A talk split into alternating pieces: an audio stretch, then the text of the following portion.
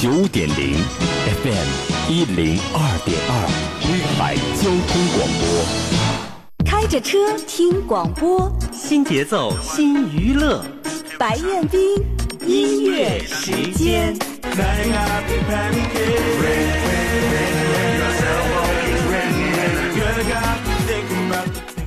一条大，聆听老歌，触摸经典，让我们一同分享二十世纪中华歌坛名人百集珍藏版大展播。制作主持白彦冰。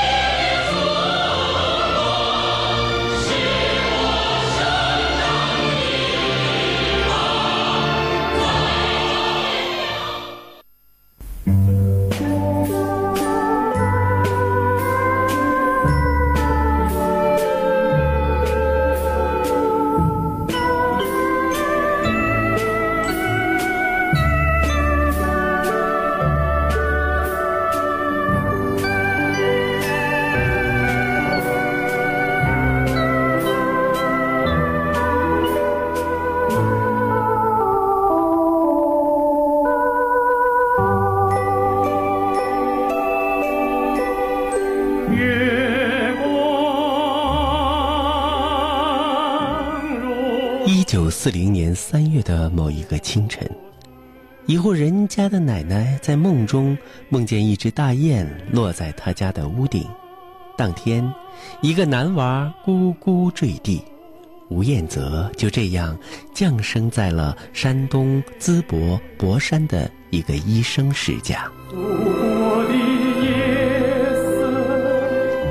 吴彦泽的父母一生行医，父亲是外科医生，在方圆几百里都小有名气。幼年的吴彦泽生活在一个充满着小资情怀的家庭中。当时中国的文化正处于活跃时期，流行歌曲和进步歌曲在生活中扮演着不可或缺的角色。医生经常要接触生老病死和伤痛病残等人间的疾苦，于是。唱歌成了吴家人自我安慰的一种极好的方式，寄托着喜怒，同时也抒发着哀乐。家庭的环境和社会的氛围，给幼小的吴彦泽奠定了艺术的基础。他从很小就喜欢唱歌，十二岁便在村里的戏台上上演自己编曲的歌剧《啼笑姻缘》。中学时代更是学校当中的文艺骨干，他是当时淄博一中唯一的男高音。一九五六年，吴彦泽更是在电影歌剧《天仙配》中以董永的形象第一次亮相屏幕。中学时代的马明老师从这些点点滴滴中发现了吴彦泽的演唱特长。经常从当时的收音机节目报当中画下了预告，利用晚自习的时间让他来老师的宿舍听广播，训练演唱能力，希望他将来有机会能够走上专业的歌唱艺术道路。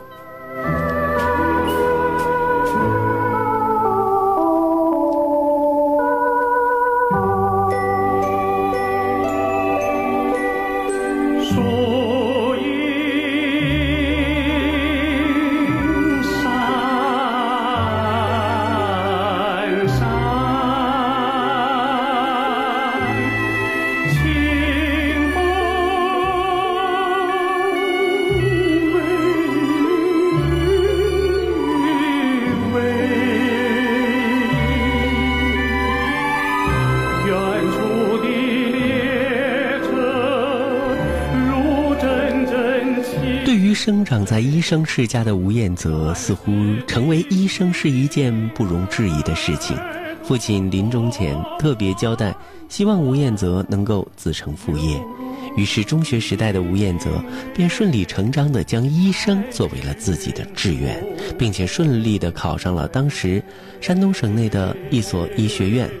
当一切的一切已经按照预设的轨道顺理成章发展的时候，一张不起眼的张贴在电线杆上的小广告，却突然颠覆了所有的一切，让本该握手术刀的吴彦泽踏上了音乐的道路。拿到医学院通知书的时候，吴彦泽在大明湖畔闲逛，回来的路上，在一根电线杆上看到了中央音乐学院的招生简章。一张贴在电线杆上的小广告，点燃了吴彦泽内心向往北京的火焰。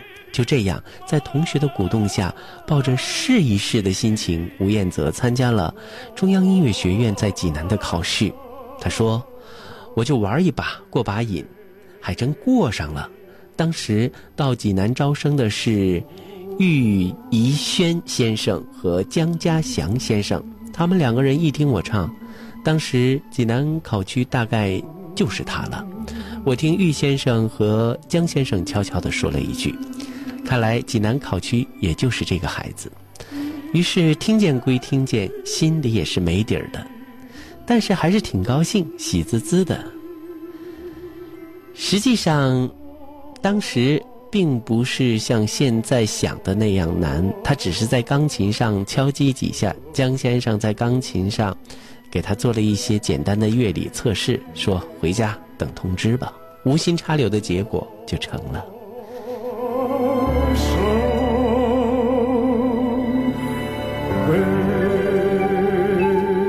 一个月后，中国中央音乐学院歌剧音乐会的专业录取考生吴彦泽就这样呃诞生了啊。村里的几十户、上百户的人欢呼传颂着啊，说：“哎，老吴家出了个状元，真要进京了。”吴彦泽自然也是欢欣鼓舞。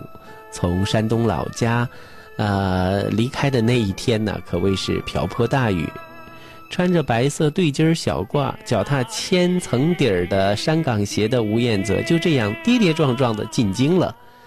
进北京的第一个难题便是分辨无轨电车和无轨电车的区别。第一个是无没有轨道的意思，第二个是五个轨道的电车啊。节目中的吴彦泽为我们也讲述了第一次进京闹出的笑话，这个故事至今再说起来，他还是记忆犹新呢。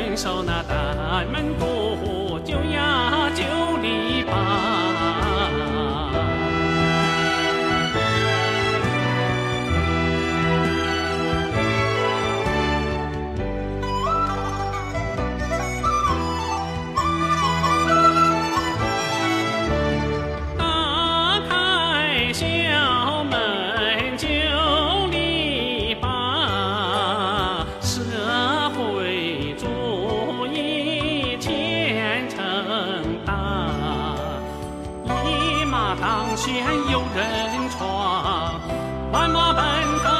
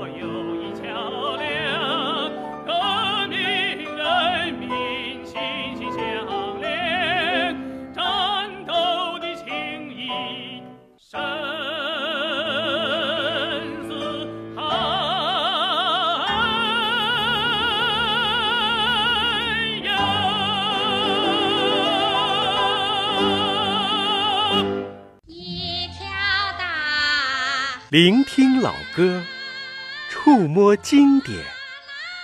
让我们一同分享二十世纪中华歌坛名人百集珍藏版大展播。制作主持白彦斌。